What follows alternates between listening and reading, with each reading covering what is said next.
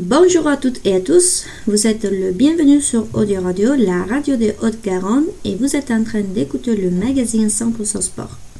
Nous sommes les ambassadeurs des valeurs européennes et olympiques à la MEBA, la Maison de l'Europe Bordeaux-Aquitaine, et OCTOS, le comité départemental olympique et sportif en Gironde. Avec moi aujourd'hui, il y a Isabelle, Sofia et Gabor qui viennent de l'Allemagne, Qui vient de Pays Basque en Espagne et enfin Luca qui est français de Bordeaux. Moi, je suis Elena, je suis italienne et je serai aujourd'hui l'animatrice de cette émission encadrée dans la démarche hashtag sport féminin toujours, initiée par le ministère du Sport et le Conseil supérieur de l'audiovisuel et dédiée au sport féminin. Quels sont donc les contenus de ce magazine aujourd'hui? Alors, on va démarrer avec euh, une brève présentation sur l'opération hashtag sport féminin toujours, donnée par Isabelle.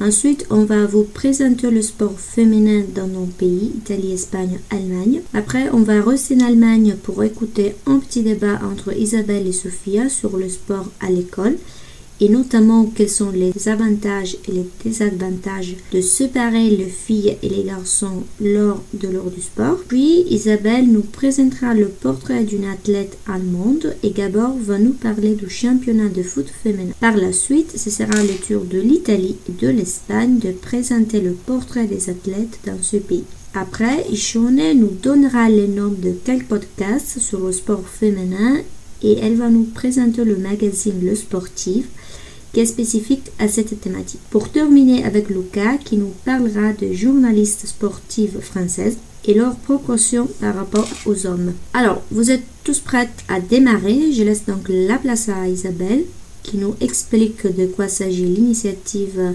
hashtag sport féminin toujours. À toi, Isabelle.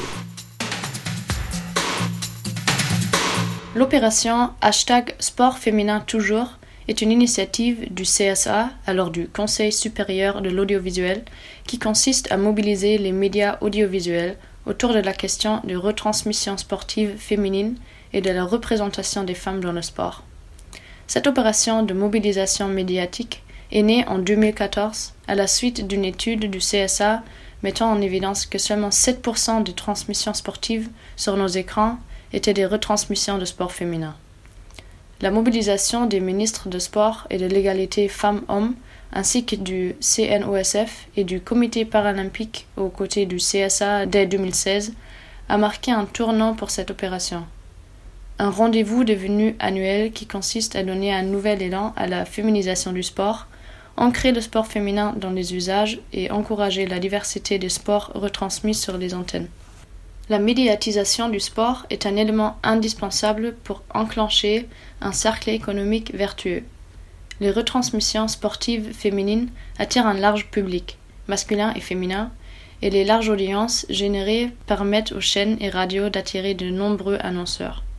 Par ailleurs, on note une corrélation positive entre l'exposition médiatique et la pratique sportive.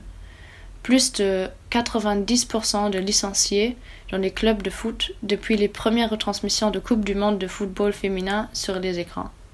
C'est ici un cercle sociétal qui est enclenché. C'est en voyant des matchs, en lisant des résumés, en écoutant des interviews que l'individu s'identifie, se projette, trouve des repères et des modèles. Un impact de la médiatisation non seulement dans le développement de la pratique sportive, mais également dans la déconstruction de stéréotypes, qu'affirme Carole Gomez, directrice de recherche à l'IRIS. La responsabilité sociétale des médias est celle de donner à voir une juste représentation de la société. La question du sport féminin est plus généralement celle de la place des femmes dans la société. L'opération hashtag sport féminin toujours vise à inciter les médias à diffuser davantage de retransmissions sportives sur les antennes, à aborder la pratique du sport par les femmes et les problématiques concrètes liées à leur sexe qu'elles rencontrent. Maternité des athlètes, accompagnement des sportifs de haut niveau, place des femmes dans les instances dirigeantes. L'édition 2021 s'inscrit dans le contexte exceptionnel de la crise sanitaire. Si le sport est très largement touché par cette crise à l'arrêt des pratiques professionnelles et amateurs, la fermeture des stades, l'arrêt des retransmissions, tout s'accorde à dire que le sport féminin l'est encore plus. Quelles sont les conséquences économiques, sociales et sociétales de cet arrêt de jeu sifflé par la crise Covid? Autant de thèmes qui pourront être abordés par les médias dans des interviews, portraits, magazines. Tous les médias se mobiliseront à compter du dimanche 17 janvier 2021. La conférence de présentation sera organisée le 19 janvier à 10h au CSA. Seront notamment présents Roche-Olivier Mestre, président du CSA, et les membres de son collège, Jean-Michel Blanquet, Roxana Maracinanu et Elisabeth Moreno, ainsi que Delphine O, ambassadrice du Forum Génération Égalité et Global Sports Week, ou encore Laurence Fischer, ambassadrice du sport. Cette édition 2021, sous le signe de l'engagement pour plus de sport féminin, sera marquée notamment par l'accompagnement de personnalités ambassadrices du sport féminin, des athlètes, des journalistes et des expertes. La communication autour de cette édition sera notamment digitale. Des sites et applications, des chaînes de TV et radio, ainsi que leurs réseaux sociaux seront largement mobilisés. Des purs players comme Brut nous ont déjà fait savoir qu'ils répondront également au rendez-vous. Nous sollicitons aussi la presse écrite, quotidienne et magazine pour qu'elle se mobilise et relaie l'opération. Merci Isabelle d'avoir nous expliqué la démarche hashtag sport féminin toujours. On va maintenant vous présenter le sport féminin dans nos pays, l'Italie, l'Espagne et l'Allemagne. Moi, je vais vous parler de la condition des sportives dans mon pays, l'Italie. Pierre de Courboutin, père des Jeux olympiques modernes, avait déclaré à l'époque que la participation des femmes au JO était inutile et anesthétique. 90 ans après cette déclaration, les athlètes italiens accumulent des succès et des efforts tout comme leurs collègues masculins, ou mieux. Cependant, le lien entre le sport et les femmes en Italie reste en affaire d'amateurs.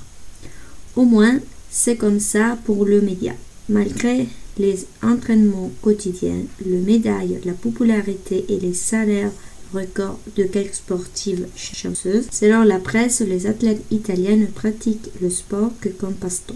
La raison de ce paradoxe peut être trouvée dans une vieille loi, la numéro 80 de 1981, conçu pour réglementer les relations de travail dans le domaine sportif. Cette loi laisse aux fédérations la possibilité de choisir d'ouvrir le poste au professionnalisme aux femmes sur la base des directives du Comité olympique national italien, 36 ans plus tard, ces directives ne sont pas encore arrivées. Seulement quatre disciplines ont été réglementées le football, le golf, le cyclisme et le basket. Et ces directives ont réservé les statuts de professionnels uniquement aux hommes, condamnant leurs collègues femmes à un vide juridique, mais aussi économique et social. On est donc bien loin de la parité des genres dans les sports. Un exemple est la maternité niée. S'il n'y a pas de rapport de travail formel entre une équipe et une athlète, aucun congé n'est accordé. Donc, dans l'éventualité des grossesses, le sportif arrête simplement de jouer. À côté de ça, il faut aussi dire qu'il existe la pratique consistant à obliger les athlètes à signer des clauses anti-grossesse. Il y a plusieurs plaintes d'athlètes à ces égards. Beaucoup d'entre eux sont obligés de signer des accords privés dans lesquels il est explicitement interdit d'avoir un bébé sous peine d'expulsion immédiate du club et le risque de ne pouvoir plus concurrer. On trouve la même dynamique dans les prestations de maladie et les cotisations de retraite. En fait, dans le championnat plus important, le paiement existe, mais ils apparaissent sur la carte comme des remboursements de dépenses ou comme des embauches fictives par un sponsor. Jusqu'à maintenant, il y a eu une très longue liste de propositions pour modifier la loi 91 de 1981, mais elles sont toutes coincées dans le Parlement. Par conséquent, la situation des femmes dans le sport en Italie n'est pas facile ni égalitaire. Il faut toujours lutter afin que cette loi soit modifiée et que les femmes puissent avoir le même statut que leurs collègues hommes. Maintenant, on va enchaîner avec Ishone qui va nous parler du sport féminin dans son pays, l'Espagne. Alors Ishone, quels sont les chiffres par rapport aux retransmissions sportives féminines en Espagne? 1992 est la première année où les audiences ont été mesurées. 2% des retransmissions sportives sur la télévision espagnole étaient des retransmissions de sport féminin. La mobilisation pour rendre les retransmissions sportives plus égalitaires a commencé en 2015. En 2014, 522 émissions féminines étaient sur les écrans espagnols, alors qu'en 2015, le nombre d'émissions presque doublé celui de l'année précédente. 2017 a été la meilleure année pour le sport féminin à la télé. 1436 émissions. Malheureusement, en 2019, le nombre de retransmissions a empiré, 665. Concernant la chaîne dédiée au sport de la télévision publique espagnole, Teledeporte, en 2018, le sport féminin a occupé 30% des retransmissions. Trois ans plus tard, les pourcentages avaient monté à 80%. Quand même, seulement 16% des retransmissions sont placées au prime time, c'est-à-dire entre 20h30 et minuit. En préparation de cette émission, j'ai lu un article sur les 50 meilleurs sportifs de tous les temps d'Espagne par un journal sportif assez connu. Il y avait 7 femmes. 7 femmes sur 50 et 2 au top 10. Puis, si je ouvre le un des grands journaux du sport espagnol, Marca, deux nouvelles sont dédiées au sport féminin. La première rapporte une apparition de Ana Peleteiro, athlète spécialiste du triple saut, sur un programme de la télé. Rien à voir avec sa performance sportive. Seulement la deuxième nouvelle rapporte la performance sportive de deux joueuses de paddle. Une étude scientifique publiée en 2016 montre que 89% correspondent à des nouvelles concernant des hommes, tandis que les femmes n'occupent que 6%. Et même si la protagoniste de la nouvelle est une femme, Seulement 4 sur 10 ont la sportive au titre. Merci Ishone pour ces chiffres qui montrent qu'en Espagne comme en France, le sport féminin n'a pas la même couverture médiatique que le sport masculin. Et comme tu as dit, oui, c'est désolant. Maintenant, c'est le tour de l'Allemagne. Isabelle, de quoi vas-tu nous parler?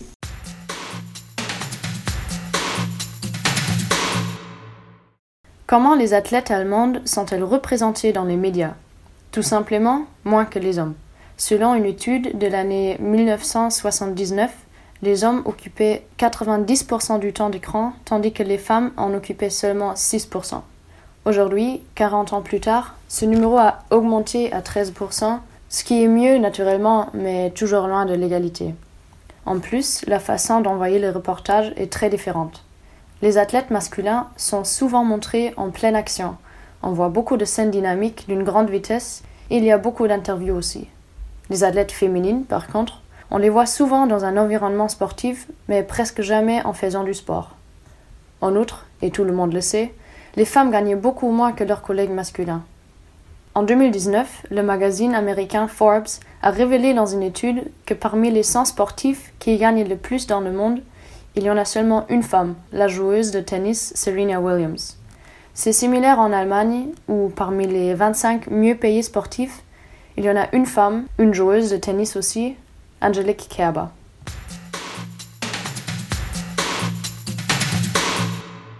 Merci Isabelle. Nous avons pu voir que dans les trois pays, les retransmissions sportives féminines sont bien inférieures et qu'il existe toujours une discrimination des genres aussi dans le sport. On va maintenant faire une petite pause musicale avec la chanson Dans la foulée de Alain Bachou.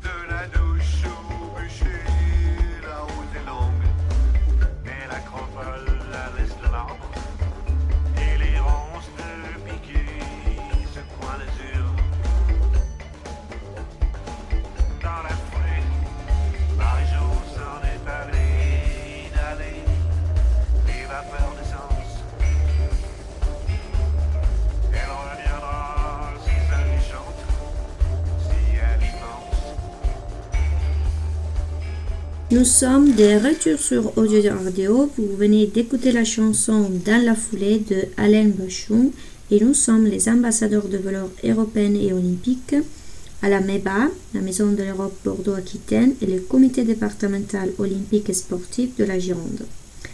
Le sujet de notre magazine 100% sport est aujourd'hui celui du sport féminin en France et dans nos pays.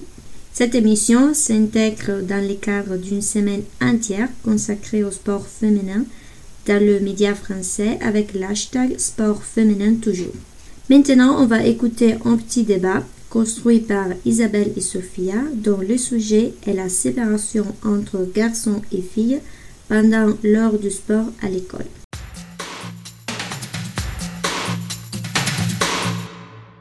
Salut ce sont Sophia et Isabelle. Et en parlant du sujet de sport et égalité, on a découvert aujourd'hui que nos vies scolaires en Allemagne étaient très différentes l'un à l'autre. Euh, alors Isabelle, est-ce que tu as envie de nous raconter de ton expérience? Oui, alors euh, moi, au cours de sport de UPS, euh, à partir de 14 ou 15 ans, on était séparés, les filles et les garçons. Wow Mm. Alors, euh, vous avez fait que le sport entre les filles et que le sport entre les, les garçons? Ou il y avait de temps en temps euh, comme des compétitions qui étaient tous ensemble? Non, pas du tout. Pas du tout. Euh, à partir de la troisième en France, je pense, c'est la troisième, on était séparés tout le temps. C'était normal. C'était normal, alors c'était pas bizarre pour toi parce que au début, comme vous étiez tout le temps ensemble, et d'un coup, ça a changé. C'était pas bizarre? Bah, si. Pour moi, personnellement, c'était bizarre et j'ai pas trop aimé ce, ce changement. Mais c'est toujours comme ça pour euh, toutes les classes. Alors c'est normal en Allemagne. Enfin, dans mon, euh, ma région. Oui, c'est ça. En fait, euh, comme les régions en Allemagne, ils ont beaucoup de pouvoir. Alors chaque gouvernement dans la région décide pour eux-mêmes.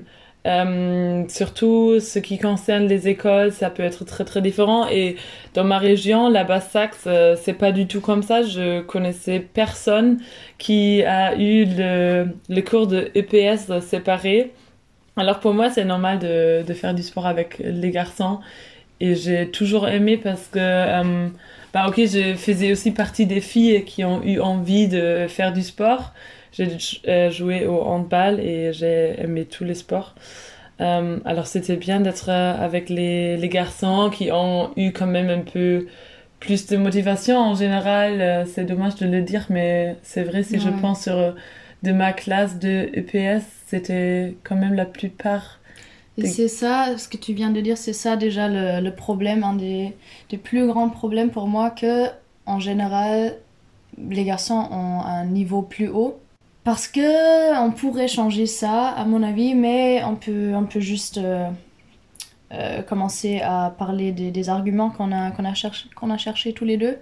Alors, Sophia et moi, on a fait des recherches sur Internet sur euh, ce, ce sujet-là et on a trouvé les arguments pour et contre le, le sport séparé.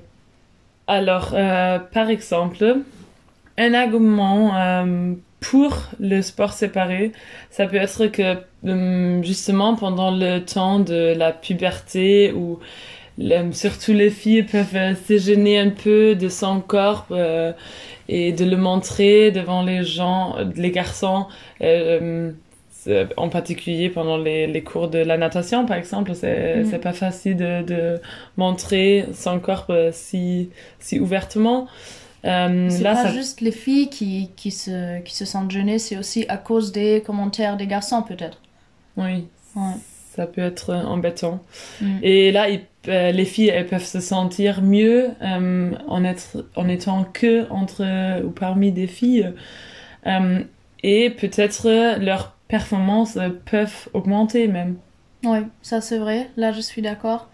Mais quand quelqu'un me, me, me, donne cet argument, je dis toujours c'est c'est une lutte contre les symptômes, mais pas euh, contre le problème à la base, parce que le problème à la base c'est que ces filles se sentent gênées il n'y a aucune raison, mais peut-être c'est que les garçons euh, leur donnent une raison pour euh, se sentir gêné. Mhm. Je sais pas si tu comprends ce que je voulais dire. Si. Et en plus, euh, ça euh, renforce ce Mhm. euh, système binaire dans lequel on, on habite tout le, on vit tous les jours. En fait, on pense dans les catégories de hommes, femmes, filles et garçons. Et je pense en séparant la classe en deux, ça veut dire, euh, bah, vous n'êtes pas les mêmes, quoi. Vous êtes Mm. des filles et des garçons. Peut-être, euh, parfois, ils font même des, des sports, des disciplines différents. Alors, ils font le judo pour les garçons.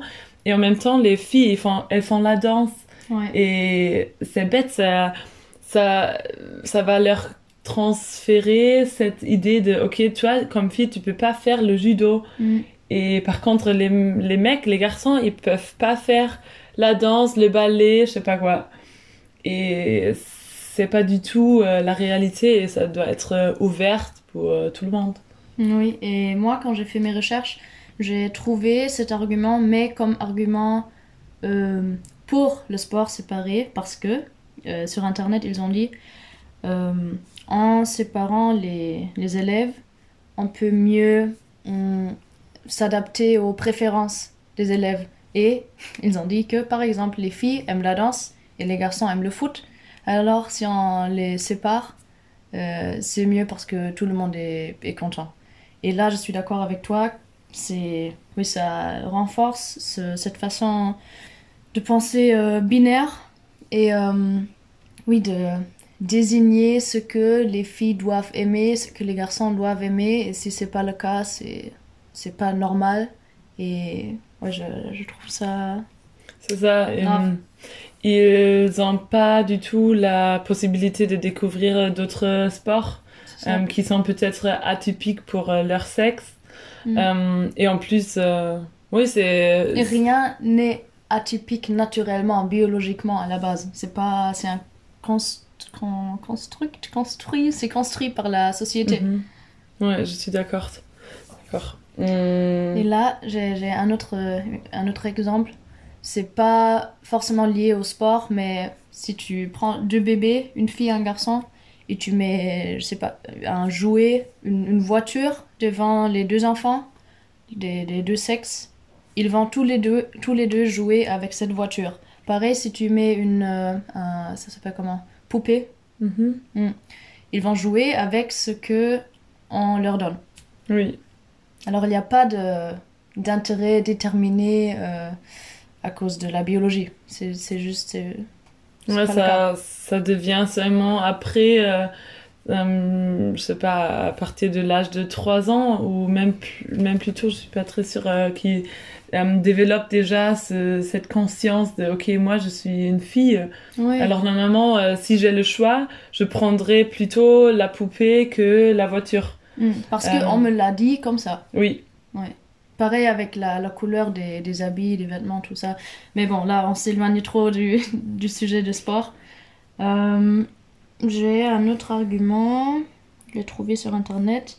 Hmm, ah oui, il y a aussi des raisons religieuses, par exemple. Il y a des, cultures, des pays, des religions où les filles n'ont pas le droit ou oui, doivent pas faire du sport avec les garçons. Et là, franchement, je savais pas trop quoi dire à ça.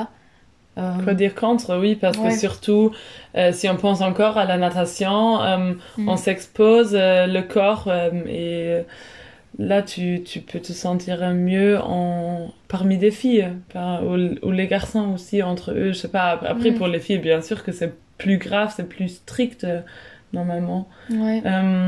Mais oui. Mais déjà là, pareil, pourquoi est-ce que c'est plus grave pour les filles que pour les garçons? Parce que euh, elles sont sexualisées. Je sais pas si c'est un mot. Déjà Mhm. ça c'est ouais, c'est un grand problème mais très profond. Oui. Ouais. Et ça se voit aussi pendant les jeux, euh, comme tu m'as dit tout à l'heure, euh, pendant votre match euh, à l'école, quand vous étiez ensemble avec les, Ah les oui, garçons. oui. Mm. ben, tu peux le dire encore Oui, oui, je vais essayer. Je sais pas comment ça s'appelle en, en français ce, ce jeu. Mais oui, c'est avec, euh, avec du ballon et on, on, jette des ballons sur, euh, sur l'autre équipe. Et il avait toujours un. Quand on était encore ensemble, les filles et les garçons, il y avait un groupe de filles qui s'est caché un peu dans un coin dans le gymnase et elles ont, elles ont parlé entre, entre elles. Et toujours quand quelqu'un, surtout les garçons, quelqu'un a jeté un ballon sur elles, elles ont crié et rigolé, mais elles n'ont pas joué le jeu, elles n'ont pas participé au, sport, au cours de sport. Et dès qu'on a qu'on était séparés, elles ont commencé à, vraiment à jouer, à faire du sport, et elles voulaient avoir de bonnes notes aussi. Et avant, comme il y avait des garçons, ils étaient, euh, oui, euh, on, on les a empêchés de ça. Oui, en même temps, il y a aussi des filles qui disent, ben à la fin, les, les garçons, ils étaient trop brutals, alors on avait vraiment peur de jouer avec eux. Et là, de séparer les classes, ça, oui. ça empêche que ça arrive, quoi.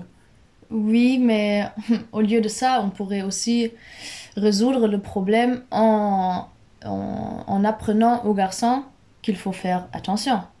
Oui. Euh, tout simplement, il faut faire attention, pas seulement aux filles, mais aussi euh, aux autres garçons. Il faut pas faire mal aux autres. On peut jouer, on peut jouer physiquement, mais pas. Pas brutalement, c'est oui, vrai. c'est ça. Mm. Tout à fait. Et en plus, euh, ce que je trouve euh, très très bien, c'est euh, l'affermissement des élèves d'une classe. Alors, si on joue tous ensemble, ça veut dire ben ils se sentent bien en, en temps d'une classe. Il y a un sentiment d'équipe et je trouve que ça c'est vraiment important. Oui, là je suis tout à fait d'accord. Aussi, si on, si on pense à plus tard, dans la vie de, de, travail, tout ça, il faut, oui, il faut travailler en équipe. Et une autre chose, là, on a parlé de, de la brutalité et que souvent les garçons sont brutaux et pas les filles. Mais pourquoi? Je me demande pourquoi. Parce que on a toujours donné le droit, on a permis aux garçons d'être brutal parce que c'est dans leur nature. Et les filles, elles ont appris de, oui, faire attention aux autres. Et c'est pour moi, c'est un peu comme euh, une excuse, mais pas valable. Mm. Parce que tout le monde doit apprendre à faire attention aux autres. Oui, c'est sûr. Ouais. Et en même temps, donner son mieux et de d'avoir une bonne performance, euh, bah, de toujours avoir des, des buts, d'arriver mm. à, à être fort, quoi. Et euh, ça, ça doit pas être que les garçons, mais aussi les filles. Et je trouve euh, être ensemble, ça peut te montrer aussi ok, ben, je peux arriver là-bas, je veux euh, ben, me compéter avec les garçons, avec les, aussi avec d'autres filles qui sont Ouais. fortes. Quoi. Ouais, oui. Les deux.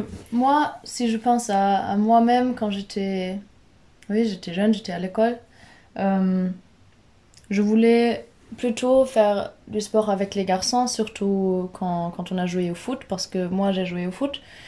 Et euh, oui, c'est dommage que pour moi, il me faut de jouer avec les garçons pour avoir des, des, des membres d'équipe qui sont forts Mm. qu'il n'y a pas de filles qui sont fortes. Parce que dès le début, on, on leur dit c'est pas. Oui, c'est un sport de garçon, je sais pas.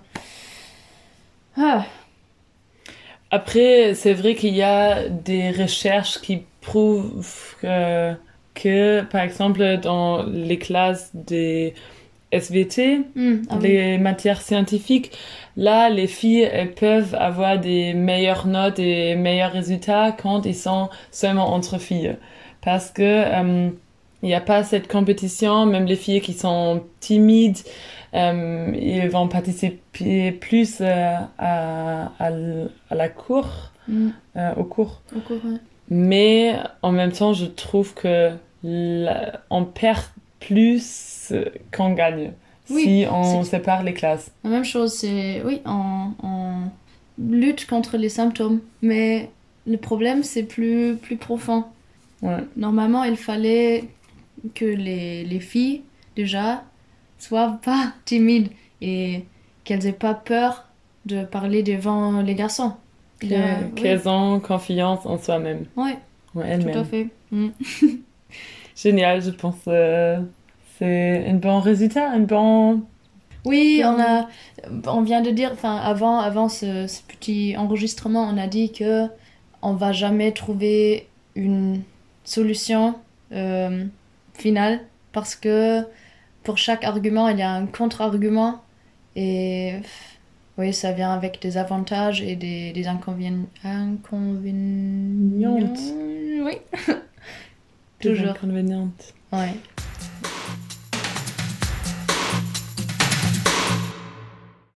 Merci Isabelle et Sophia de votre intervention pour ce magazine 100% sport, aujourd'hui dédié au sport féminin. On va maintenant faire une petite pause musicale avec la chanson de Jennifer Lopez, Let's Get Loud.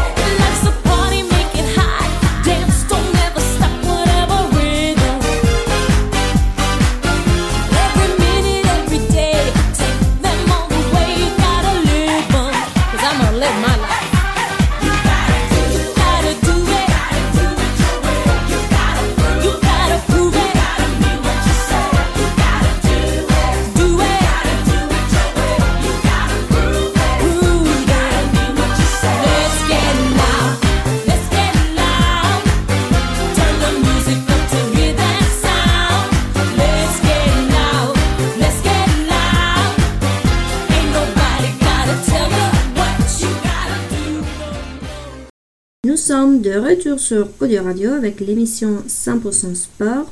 Nous avons écouté la chanson de Jennifer Lopez Let's Get Loud et on va maintenant enchaîner avec la prochaine partie de notre magazine, le portrait de sportifs dans nos pays et on commence par l'Allemagne. Je laisse donc la place à Isabelle qui va débuter cette séance. Après, notre collègue Gabor qui vient d'Allemagne aussi va nous parler du championnat de foot féminin et de la disparité salariale entre le footballeur et les footballeuses. À vous la parole. Gina Lückenkemper, née le 21 novembre 1976 à Hamm, est une sprinteuse allemande. Elle fait son apparition sur la scène internationale au championnat du monde junior 2012 en étant à 15 ans la plus jeune de tous les participants et atteignant les demi-finales. En 2013, elle participe au championnat du monde jeunesse et atteint la cinquième place sur les 200 mètres. Lors des championnats du monde junior 2014, elle termine huitième en individuel et remporte avec l'Allemagne la médaille de bronze du relais 4 x 100 mètres avec Lisa Marie Kwai, Lisa Maya et Chantal Butzek. En 2015, elle participe aux 100 mètres des championnats du monde 2015. En 2016, l'Allemagne établit un record personnel sur 100 mètres le 28 mai, 11 secondes 13, puis sur 200 mètres le 5 juin, 22 secondes 67. Ce même jour, elle contribue aux 42 secondes de l'équipe de l'Allemagne sur le relais 4 x 100 mètres. Le 7 juillet, Lückenkämper remporte sa première médaille internationale senior lors des championnats d'Europe d'Amsterdam, où elle décroche le bronze sur 200 000 en 22 secondes 74 derrière la Britannique Dina Asha-Smith, 22 secondes 38, et la Bulgare Yvette Lalova-Kolio, 22 secondes 52. Avec le relais 4 x 100 mètres, l'Allemande obtient une nouvelle médaille de bronze en 42 secondes 47, derrière les Pays-Bas 42 secondes 04 et le Royaume-Uni. Depuis, elle a gagné beaucoup de titres et de médailles. Elle va attaquer de nouveau cet été pendant les Jeux olympiques à Tokyo.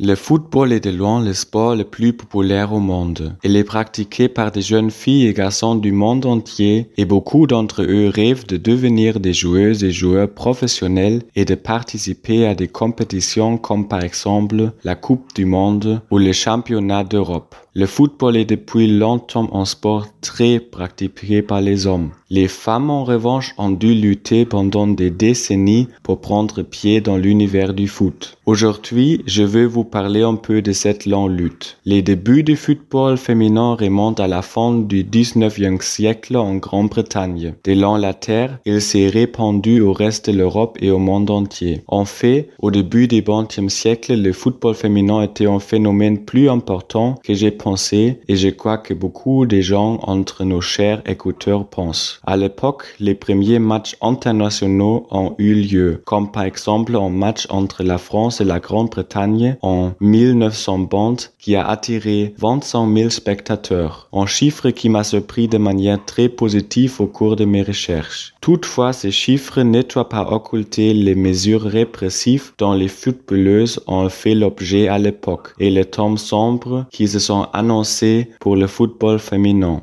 En 1921, la Fédération britannique de football a interdit à ces clubs de permettre aux femmes de jouer sur leur terrain. Le reste de l'Europe a connu une évolution similaire. Dans l'Allemagne nazie, le football féminin, qui bien sûr ne correspondait pas du tout à l'idéologie nazie selon laquelle les femmes devaient porter le plus d'enfants possible et s'occuper du ménage, a été complètement interdit. La France, sous la dictature de Vichy dans les années 1940 a été aussi hostile par rapport au football féminin. Malheureusement, ces attitudes n'ont pas beaucoup changé dans les années 50 après le retour de nos deux pays à la démocratie. En Allemagne, la DFB, la Fédération allemande de foot, a réaffirmé l'interdiction des équipes féminines, déclarant que le football féminin était inesthétique, non féminin et mauvais pour la santé des femmes. Du sexisme à l'état pur. En France, les femmes ont été confrontées à la même hostilité. Au levier du monde du foot ne siègent que des machos horribles. Pour cette raison, les femmes ont commencé à créer secrètement des équipes et à organiser des matchs. Finalement, la pression des femmes a forcé les fédérations nationales de foot à lever leurs interdictions et à autoriser les équipes féminines. Mais le sexisme était loin d'être terminé. Dans mon pays, par exemple, les femmes étaient obligées de jouer avec des balles plus petites que les hommes et ça sans aucune explication. Après quelques temps, les femmes ont commencé à organiser les premiers tournois internationaux. Comme elles n'étaient pas reconnues par la FIFA, l'UEFA et d'autres institutions importantes, elles étaient considérées comme non officielles. Le premier championnat d'Europe non officiel a eu lieu en 1969 et la Copa del Mondo, un championnat du monde non officiel, en 1970 en Italie. Ces championnats du monde a été suivi par des tournois internationaux dans plusieurs pays comme Taïwan, la Chine et le Mexique. Il est important de mentionner que le football féminin s'est développé non seulement en Europe, mais aussi dans d'autres pays, notamment en Amérique et en Asie. L'Asie a même accueilli le tout premier championnat asiatique féminin en 1975, ce qui a donné aux Asiatiques près de 10 ans d'avance sur l'Europe. Le fait que le concours n'était pas officiel dans les années 70 et 80 a rendu leurs organisations très difficiles, surtout d'un point de vue financier. Les équipes devaient payer les vols pour se rendre sur le site sans aide financière et les joueurs sacrifiaient généralement la totalité de leurs vacances annuelles pour y participer. Dans les années 80 et 90, les conservateurs de la FIFA et de l'UEFA ont finalement cédé. Le premier championnat d'Europe a eu lieu en 1984 et la première Coupe du Monde en Chine en 1991. En 1991, la FIFA a également nommé pour la première fois des arbitres féminins. Un autre succès très important sur la voie vers plus d'égalité. Le sexisme était quand même encore omniprésent. C'est triste et frustrant, mais malheureusement vrai. Une anecdote qui décrit très bien ce sexisme s'est produite en Allemagne en 1989. Cette année-là, le championnat d'Europe féminin a été organisé en Allemagne et l'équipe allemande est devenue championne. Au lieu d'un prix en argent, le DFB a offert aux femmes un service de café. C'était une insolence des machos qui ont gouverné la fédération de foot et très scandaleuse pour les joueuses. Au cours des 30 années qui se sont écoulées depuis cet événement, beaucoup de choses ont changé pour le mieux. Le football féminin s'est professionnalisé, c'est-à-dire euh, plus en plus de footballeuses professionnelles peuvent vivre de leur salaire. En outre, presque tous les tournois importants ont une version féminine et une version masculine. À côté des championnats mondiaux et européens que j'ai déjà mentionnés, il y a par exemple toutes sortes de ligues nationales et la Ligue des champions. La stigmatisation des femmes qui jouent au foot est également en baisse, ce qui s'y reflète aussi dans les chiffres. Alors qu'en 2000 en France, seulement 30 000 femmes jouaient au foot, en 2020, elles sont près de 160 000.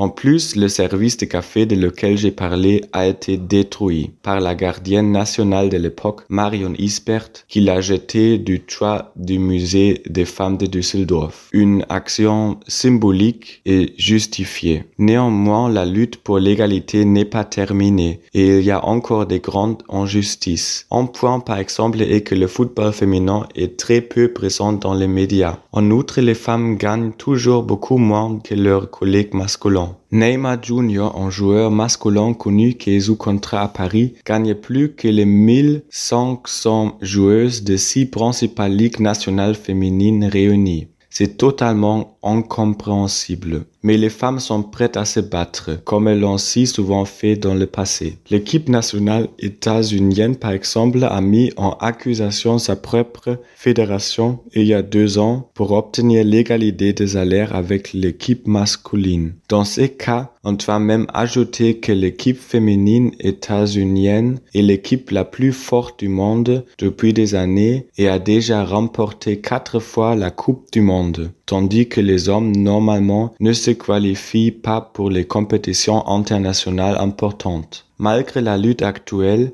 je pense que nous pouvons tirer une conclusion positive. Le chemin vers l'égalité entre hommes et femmes dans le foot et dans le sport en général est comme une course des haies. Certains obstacles ont déjà été franchis, d'autres attendent encore d'être franchis. Et je suis convaincu que le monde ne manque pas des femmes confiantes qui le feront.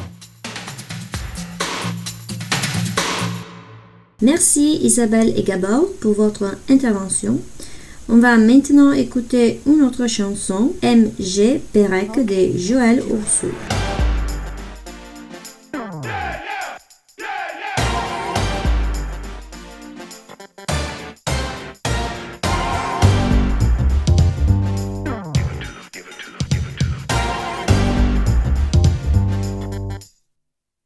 Let the bass kick. Non, maximum respect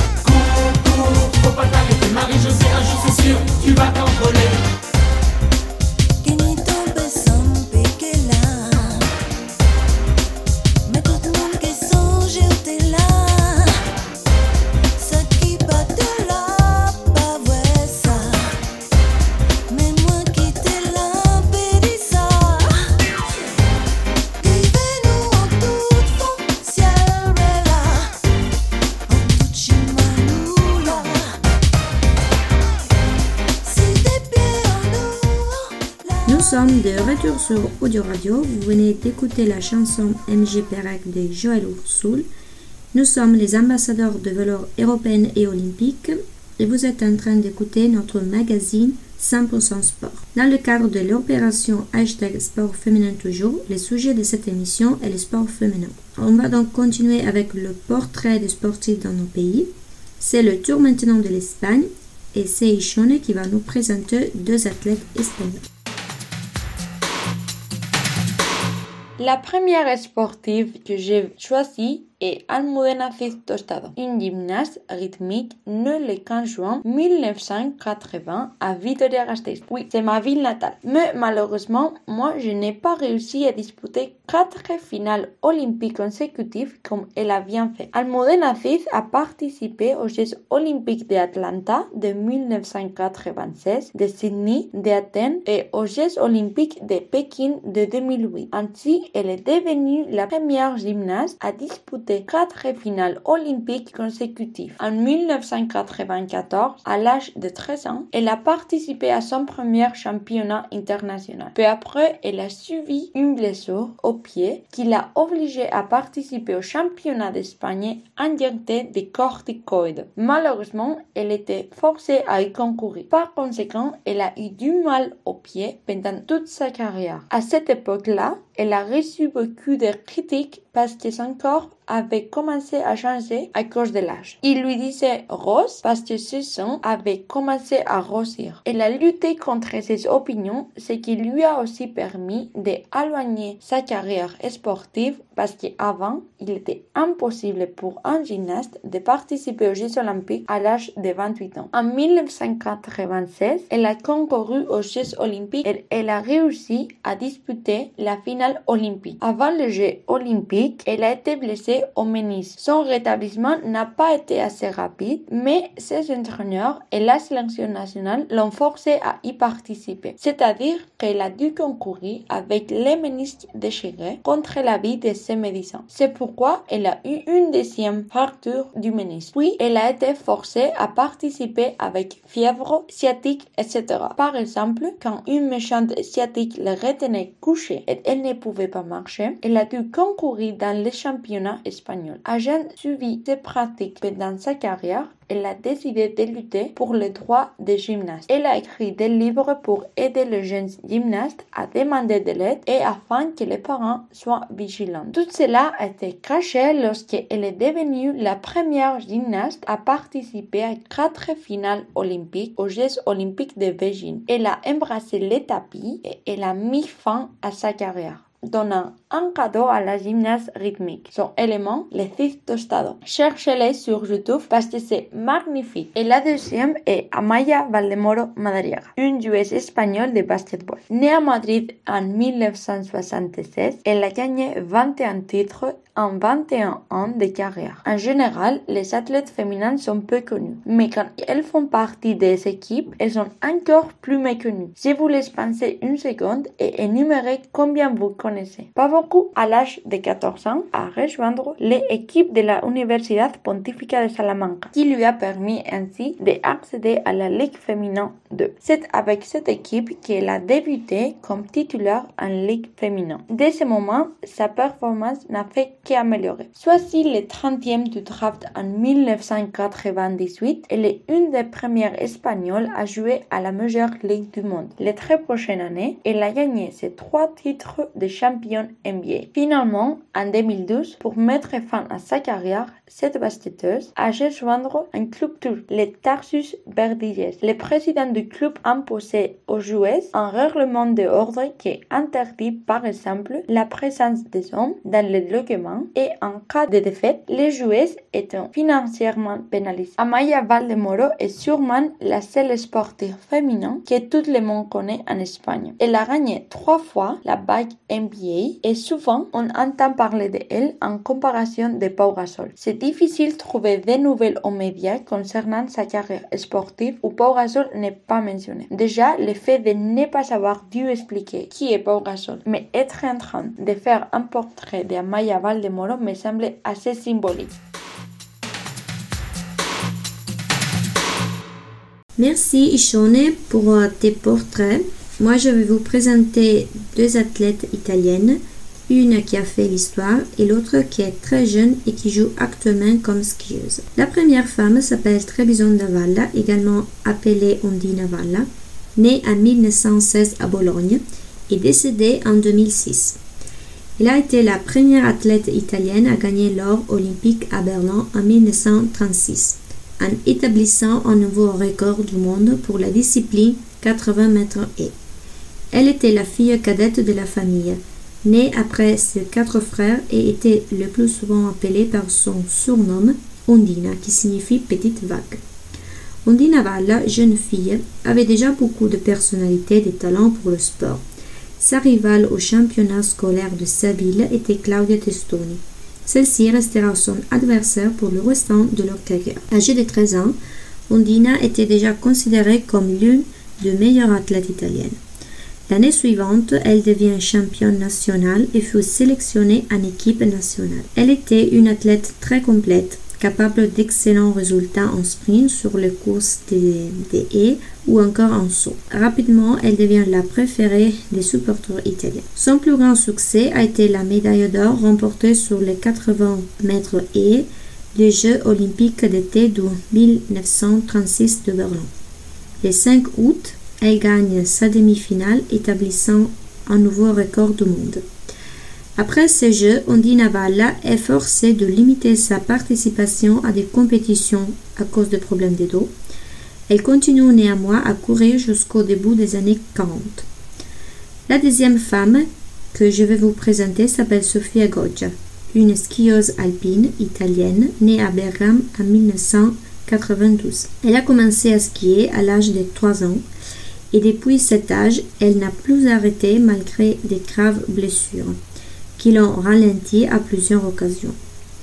Aujourd'hui, Sofia, qui fait partie du groupe sportif Fiamme est une skieuse puissante et polyvalente, caractéristiques qui lui permettent de s'exprimer à un autre niveau dans toutes les disciplines du ski alpin. Les quatre spécialités différentes qui les considèrent comme la protagoniste sont descente, super G, slalom géant et combiné.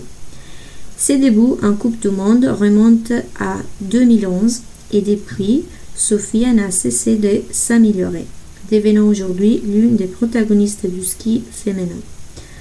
Lors de la saison 2016-2017, elle a remporté la médaille de bronze en géant au championnat du monde des Saint-Moritz, tandis qu'en Coupe du Monde en Corée, elle a remporté deux victoires en descente et en super G. À celles-ci s'ajoutent les six deuxièmes places et le 5 troisième place qui lui ont permis de conquérir la troisième place du classement général. Cependant, le véritable chef d'œuvre de Sofia a été signé avec sa médaille d'or en descente aux Jeux olympiques d'hiver de Pyeongchang, Corée du Sud, en 2018. La même année, elle a également remporté la Coupe du monde de descente. En 2019, elle a déjà remporté deux médailles d'argent en Super G et une en descente au championnat du monde. En décembre 2020, elle décroche une première place en descente dans l'étape de Val d'Isère de la Coupe du Monde. Je laisse maintenant la parole à Ishone qui va vous conseiller de podcasts à écouter sur le sport féminin et va vous présenter le magazine spécialisé sur la thématique le sportif.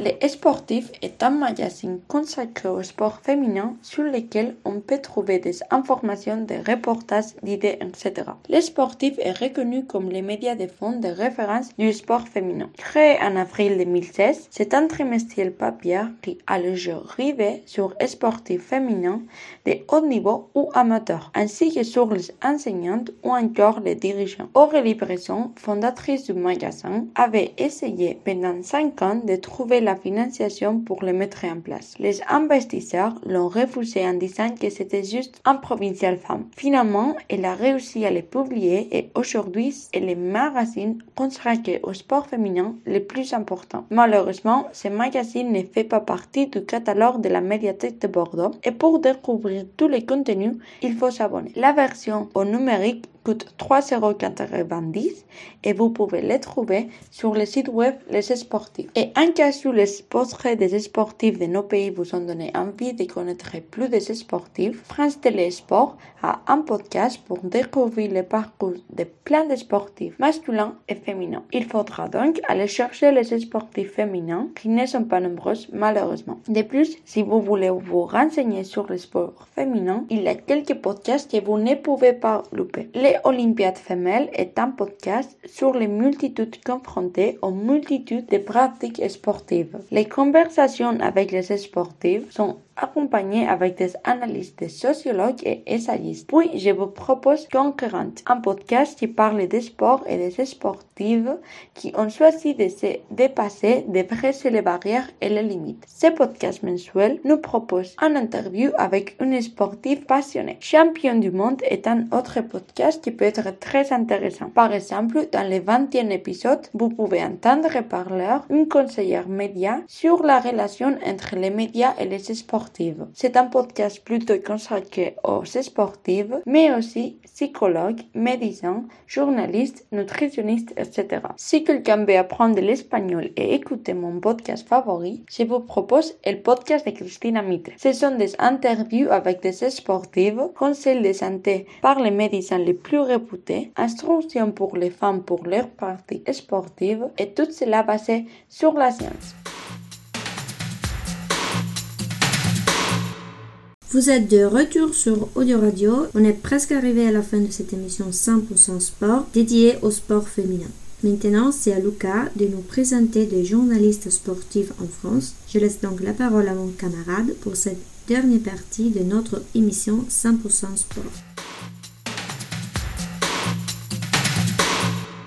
Aujourd'hui, voir des femmes journalistes présenter des émissions de sport à la télévision n'a rien d'exceptionnel. Il n'en a pourtant pas toujours été ainsi. Auparavant, soit il n'y avait aucune femme sur les plateaux, soit lorsqu'il y en avait une, elle était forcément jolie et n'intervenait que pour des rubriques courtes et mineures, ou comme faire valoir du présentateur. Aujourd'hui, à l'image des sportives féminines, dont les résultats sont de plus en plus mis en avant dans les médias, les journalistes sportives représentent désormais 15% des postes clés dans des émissions télévisuelles sportives. Si ce chiffre semble encore faible, il reflète malgré tout une belle augmentation de la présence féminine dans des rédactions sportives en France ces dernières années. Aujourd'hui, chaque chaîne a sa caution féminine. Isabelle Iturburu sur Canal+, Karine Galli sur la chaîne L'équipe, Anne-Laure Bonnet sur Beansport. Céline Giraud tout d'abord, elle commence le judo à l'âge de 7 ans et intègre par la suite l'équipe de France de judo. Elle est sacrée championne d'Europe en 1984 et en 1986, elle obtient la deuxième place du championnat du monde. Après cette brillante carrière sportive, elle se reconvertit dans le monde médiatique. En 1993, elle débute au service des sports de France Télévisions, pigiste pour plusieurs émissions, la judoka gravit les échelons et devient reporter pour Stade 2. Elle couvre ainsi plusieurs grands événements sportifs comme le Tour de France et le Paris-Dakar. La deuxième personne que je voulais vous présenter est Isabelle Iturburu. Après avoir terminé ses études de commerce international, elle entre sur le marché du travail et c'est au cours d'une soirée qu'elle apprend que la chaîne Infosport cherche de nouvelles têtes et organise un recrutement. Recrutée en 2009 par cette chaîne qui appartient au groupe Canal+,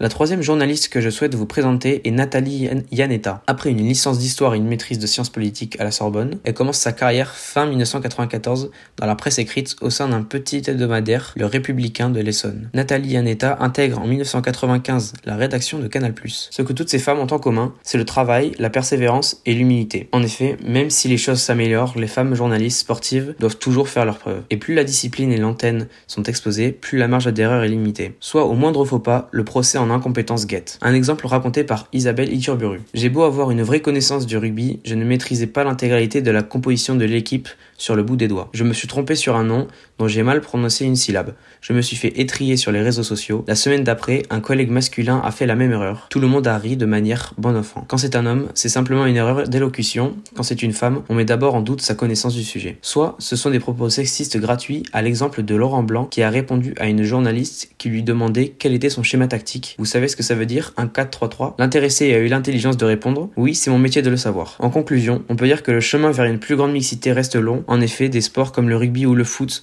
font une petite place aux journalistes sportives, mais ce n'est pas encore le cas dans d'autres sports, par exemple la Formule 1. Enfin, elles sont présentes sur les chaînes télé, mais malheureusement pas encore assez ni sur la presse écrite, ni sur les radios. Nous sommes arrivés à la fin de cette magazine 100% sport. Je vous souhaite une bonne journée sur Audio Radio et à bientôt avec nos prochaines émissions.